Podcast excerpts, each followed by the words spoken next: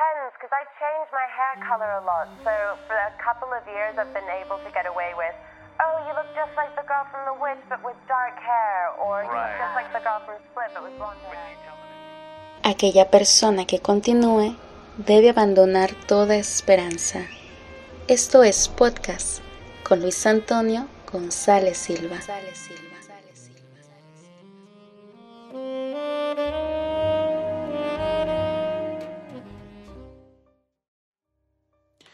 Hola, ¿qué tal? Buenas tardes, noches. O dependiendo en el horario en que estés escuchando este poetcast. Que bueno, más que hablar de poesía, son temas que nos competen, nos comunican en ciertos niveles. El día de hoy, bueno, es hablar acerca de qué es la difusión cultural cómo se entiende la difusión cultural, cómo se entrega este, este asunto. Y tal vez para una persona promedio, cualquiera, la que ustedes piensen, no le interesará. Dirá, pues a mí qué, yo, yo no necesito de difusión y promoción cultural. Yo no necesito de esas cosas. Bueno, posiblemente, pero si, digamos, se aborda un servicio, un producto o la difusión de algo, si funciona para cualquier actividad cultural, inmediatamente te va a funcionar a ti y sin ningún problema. Todo esto, vamos ya entrando en materia, todo esto es lo, que he aprendido desde el 2016, más más menos desde el 2016 a la fecha, gracias al, periodista cultural Omar Capistrán Espinosa, con quien después tuvimos colaboraciones, comenzamos a hacer eventos, comenzamos a tener este interés por la difusión cultural en, ciertas zonas del país y apoyamos y se dio conferencias, se han dado conferencias ah, en lo individual, por su parte, en, mi rubro, luego en conjunto nos han convocado para, para ello. Y la mayor parte de la difusión cultural se puede dar a través de redes sociales. Lamentablemente, para ya vísperas, ya hablando más de, del mes de, de abril del 2021, hay ciertos factores que están afectando directamente a la promoción y difusión cultural. No me voy a meter en el campo de, del ego, no voy a meter sobre, sobre ese factor X, porque cada localidad tiene muy en particular ese sistema. Pero sí voy a hablar de lo que atañe directamente el grueso de la promoción y difusión cultural. Les comentaba sobre las, las redes sociales. Bueno, en estas tienes que tener muy en cuenta, muy en cuenta tres factores muy importantes. El uso de los hashtags es vital, saber qué hashtags son prohibidos y cuáles hacen match con lo que estás eh, publicitando, ya que si estos no coinciden, inmediatamente tu publicación entrará a shadow ban. La van a silenciar porque estás infringiendo como en una clase de estafa. Esa es la primera. La segunda es conocer las redes. Si tú comienzas a poner en Facebook algo y luego te vas a Twitter y pones lo mismo y te vas a Instagram, pones lo mismo y te vas a YouTube, pones lo mismo y así sucesivamente, va a fracasar tu difusión. Tienes que conocer perfectamente, bueno, no perfectamente, pero sí en muy a grandes rasgos para, dónde se están decantando las redes sociales y cómo usarlas. He encontrado publicaciones en, en Instagram de aquí puedes escuchar mi podcast, aquí puedes este, entrar a mi galería, aquí puedes llegar a mi catálogo personal de, fotografía, pero en Instagram no se, no se puede dar clic a los links. Algunos han optado por link en la descripción. Pero pues eso lo haces ya cuando tienes una fanbase considerable para ello. Y lo otro, además de conocer qué hashtag, conocer tus redes sociales, el tercero más importante, cuál es tu público objetivo. Y al dividir público objetivo es caer en referencia en dos, dos líneas que son paralelas. ¿A qué público está ligado el material cultural que estoy em, entregando? Y la segunda, ¿quién me está o a qué, público va enfocado mi material para su compra? Porque también quiero vender. Quiero vender entradas de mi evento, quiero vender mis libros, quiero vender mis audios, quiero vender mis pistas. ¿A quién va enfocado? Y muchos creemos y tenemos esta loca creencia de que entre más likes es que la gente mejor está recibiendo mi información, cuando lo que cuenta son las vistas e interacciones. Y eso solamente te lo da una fanpage. Inmediatamente no, no, necesitas insertarte en las estadísticas. Abajo de la publicación están apareciendo esos datos gruesos que son muy necesarios. Podrás tener un rendimiento de 3, 5 likes en tu publicación. Pero ¿cuántas personas esquipearon? ¿No? Lo dejaron pasar, digamos, como... Tuve como 3 likes, pero 800, 800 usuarios pasaron por largo mi publicación. Bueno, ahí hay un mensaje. Significa que mi publicación no es lo suficientemente vistosa para llamar la atención. Ahora, de las personas que estoy eh, capturé, discernir, bueno, es que esos son mi, dos son mis grandes amigos, siempre me likean todo, pero la otra persona es nueva. Y tener, tener esta capacidad de análisis de qué estás haciendo. Y es una chamba enorme. O sea, no, no voy a mentir de que no, es muy fácil y esta es la receta del éxito.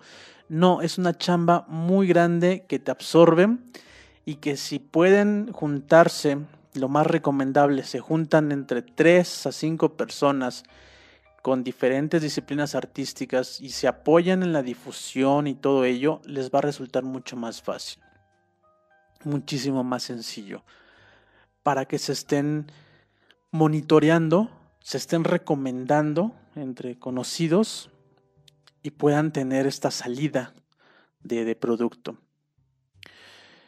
Eh, generalmente nos vamos directamente a, al, entre comillas, desconocimiento de las redes sociales y queremos inundar todo. Lo más recomendable en esa, en esa línea es que dividas tu experiencia. Digamos que en Facebook, que es la que tiene un tráfico más considerable, pongas pequeños detallitos, pequeños, pequeñas muestras de curiosidad de lo que haces y que el grueso visual o en video se mande directamente a Instagram. Entonces es como compensar, es como querer darle a, la, ese usuario de Instagram, agradecerle porque te está siguiendo y también en Twitter tener esta certeza de que algo diferente y que en YouTube va a encontrar nuevas cosas. Si tú posteas siempre lo mismo en todas las redes sociales, bueno, el usuario va a decir, pues qué caso tiene que te siga en Twitter si haces lo mismo en Facebook. Mejor te sigo en Facebook y ya me deslindo de cualquier otra cosa, ¿no? Ese es el más grande problema. Cuando caemos en esa tendencia de querer eh, ahorrarnos tiempo, por eso les decía, es una gran chamba, es un gran trabajo realizarlo. No es sencillo, no es nada sencillo. Todo esto ya tenía este aprendizaje de haber pasado, haber transitado en mi vida por Radio Mex, donde al hacer radio también tuve esta fortuna de que me enseñaran ciertas cualidades de periodismo en campo, es decir, las entrevistas, cómo hacer entrevistas, cómo pactar una entrevista, cómo planearla, cómo hacer una escaleta, una secuencia, eh, cómo asistir a una rueda de prensa, cómo estar cazando las, las preguntas, todos esos detallitos y todavía los consejos que se dan en campo. Es decir, de, em, no sé, uno que me venga a la, mente al momento de que entras a la rueda de prensa, qué lugares son los apropiados, todo, todos esos detallitos, ¿no? Luego al conocer a Omar Capistrán con el trabajo que, que él hace, que siga haciendo, bueno, los consejos de manera directa e indirecta, se, los he ido anotando respecto a ello, y creo que el mayor consejo que aprendí o el mayor, la mayor habilidad de, de Omar fue la de hacer un boletín de prensa que luego nos hace, nos duele muchísimo hacerlos cuando no pasas ni más de 20 minutos en realizarlo. Y es muy sencillo crear un boletín de prensa que se agradece bastante al momento de publicitar tus eventos, tus productos, tus servicios. Así que vamos a tomar el, esquema de un boletín de prensa ordinario, común y silvestre. Debes abordarlo con un título pero un título llamativo, no pongas Expoferia del Camote. No, o sea, realmente tiene que ser algo fascinante. La magnífica Expoferia del Camote.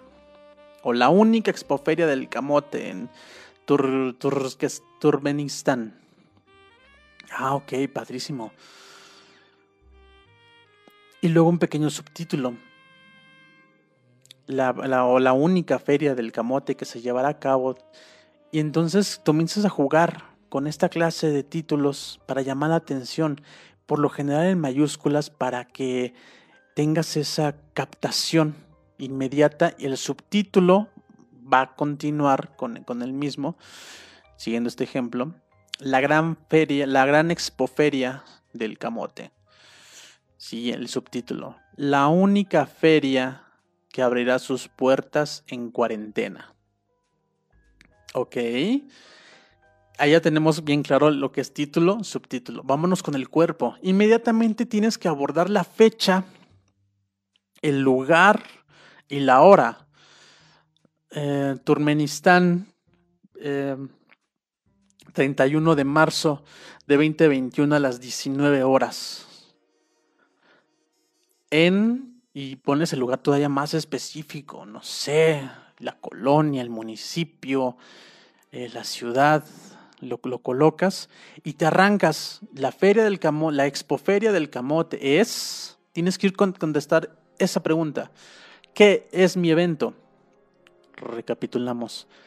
Título que llame, atrape, sea el gancho. El subtítulo va a reforzar al, al título con algo más llamativo o algo más específico, como en este caso, que la única feria que abrirá sus puertas en cuarentena.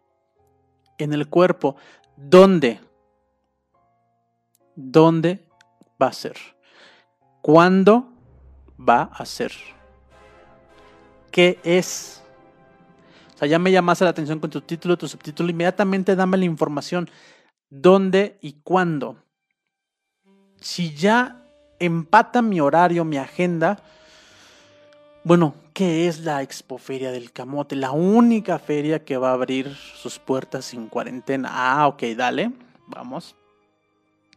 Brevemente, muy brevemente, no debe pasar de lo más recomendable de 60 palabras no más. Dices, es la feria que está encargada de exponer y promover y difundir la artesanía, la feria, de la localidad tal, y que es muy característica porque se siembra camote. Ah, ok. Y luego, acabando esa breve reseña, repites los datos gruesos. ¿Dónde? ¿Cuándo? Y ahí ya puedes eh, insertar si hay un costo, costo por entrada, un costo adicional o es entrada libre. Ahí tienes que ser ya los datos específicos. Y ese boletín de prensa, así en, modo genérico, funciona para servicios, para productos, para eventos, funciona muy bien para todo lo que necesites. Y es, yo creo que la herramienta más certera, enfocada para poder transmitir esta clase de, eventos. Entonces, este es yo creo que el consejo más grande o la, la herramienta de difusión más grande que, le he aprendido al periodista Omar Capistrán, porque es muy versátil. Si ya quieres poner una agenda cultural, digamos que tu, el evento de la expoferia del camote va a ser de tres días, bueno, lo mismo, ¿dónde? Eh, ¿Cuándo? ¿Qué es? Obviamente en el qué es tienes que marcar la distinción de que son tres días y que cada uno tiene sus diferentes actividades.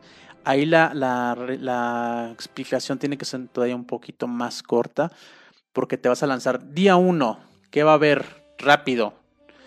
Que va a haber, no sé, juegos mecánicos, este, un artista va a cantar, algo.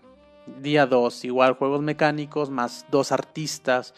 Y día 3, clausura, juegos mecánicos van a estar a mitad de precio y tres artistas inmediatamente, no, ni siquiera pongas los horarios en, la cartelera, porque ya los demás flyers o los demás, eh, las demás publicaciones respecto a que ya son enfocadas en qué artista o qué actividades habrá por día, bueno, ya van a cubrirlo.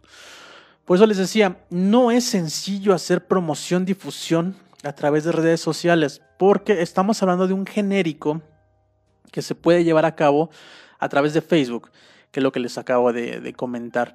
Obviamente, tu flyer tiene que tener una buena producción. No me estoy refiriendo que tengas un gran diseño y que utilices lo último y lo, lo más nuevo en, recursos de Photoshop. No, vamos. He encontrado en eh, publicaciones de España donde los flyers los carteles, si ustedes aquí lo, quieren traducir, los han hecho a mano y quedan perfectos y les da un toque maravilloso. Hacen el cartel con acuarela, hacen el cartel con pintura, con lápices, le toman la fotografía, la recortan bien y queda precioso y le da un sentido más amigable. Claro, suponiendo que el cartel va enfocado en este para creación de de pintura de acuarela o venta de, acuarelas, no estaría mal intentar, intentarlos hacer de esa forma. Le tomas la foto, obviamente que tenga buena calidad y la trepas, ¿no? A redes sociales. Inmediatamente ahí vas a tener una conexión distinta con las personas que te van a visualizar diciendo, claro, o sea, me está diciendo que es un curso de pintar con acuarela y, el cartel fue hecho acuarela. O sea, ya está mostrando que tiene habilidades este profesor, este docente. Dices, bueno, sin querer, por así mencionarlo, te da herramientas para la difusión. Y en otros casos, expresión, no sé, taller de expresión, este, eh, de apropiación poética. Bueno, tu cartel lo puedes hacer con recortes de periódico. Le tomas la foto, si tienes la posibilidad de escáner, lo escaneas y queda precioso. Hay, hay formas. Vamos, si estás en el rubro de, de difundir, promover y preservar cultura y expresiones artísticas, creo que la creatividad debe estar marcadísima e debe ser requisito imperativo para esta clase de acciones. Si no tienes ni la más pizca de creatividad y solucionar esos problemas a través del diseño, bueno, tienes un severo problema y tienes que replantearte qué está sucediendo. Decir, bueno, ¿sabes qué? Sí tengo un problema no estoy haciendo bien mi difusión, necesito ayuda. Bueno, contacta a las personas que te pueden ayudar dentro de tu nicho y que puedes comulgar con ellas para crear estrategias de cómo autopublicitarse, cómo publicitarse y recomendarse. cómo pedir consejos para tener mejores carteles, mejores flyers, mejores eh, elementos visuales que te ayuden a promover tu producto, tu evento, tu servicio. Son esos detallitos que son esenciales. Pareciera que no, que tu chamba, ay, nada más pongo en Facebook el flyer que me salió. Cinco minutos me sale y ahí lo, lo, clavo y le pongo ahí, ¿no? Y mi número telefónico. Bueno, entonces, ¿qué, ¿qué imagen estás dando?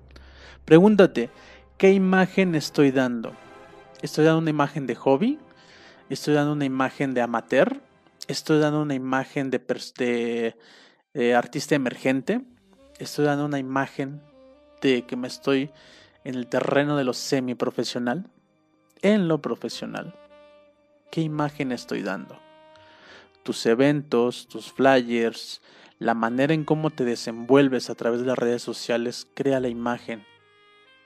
Por desgracia, se forma el prejuicio total del artista. Y, y, no es que quiera abundar y que quiera fomentar prejuicios, pero se nota al momento de que las personas diseminan sus redes sociales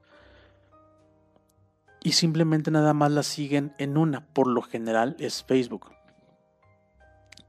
Cuando lo más recomendable es que te sigan en todas las redes para que tengan una experiencia amplia de toda todo lo que estás proponiendo, lo que estás diciendo y todas las facetas que tienes. Digamos que en Twitter tienes una faceta más de opinólogo y que te interesa y te, te afecta tu realidad y entonces utilizas Twitter para comenzar a difundir esos temas que te agobian y que también influyen en tu creación artística. Que tienes Facebook para dar pequeños destellos de lo que haces. Convivir y dar pequeños destellos de lo que haces. Y en Instagram eh, puedes, puede ser un fotodiario de tus actividades, de ese detrás de cámaras, de esa secuencia antes de, subir a un escenario o cómo estás generando tu producto y todo ello, adelante. Entonces ya tenemos esa distinción maravillosa para que estés generando tráficos en tus redes sociales y no tengas la chamba de todo lo posté en Facebook y ese todo también lo mando a Instagram y ese todo también lo mando a Twitter y ese todo también lo mando a otra red social y la que me salga de los, del, del, del, del alma. ¿Ok?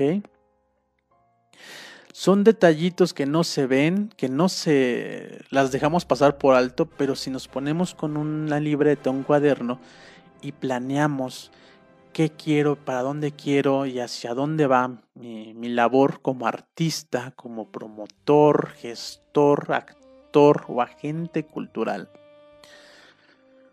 Si no tenemos esa definido qué somos y para dónde vamos, entonces nada más estás haciendo un hobby. Realmente lo tuyo es un hobby. Te gusta hacer cositas eh, y que subes dos, tres por allá. Punto. Tienes que comenzar a diferenciar y a distinguir qué es lo que quieres hacer, a qué público quieres llegar, para dónde llegar. Y eso sí, el trayecto va a ser lento. No es porque te pongas a, ya a, a precisar para dónde vas, el trayecto es muy, muy lento. Si no tienes esa constancia y esa disciplina y ese interés por abarcar un público, un público objetivo, ¿no?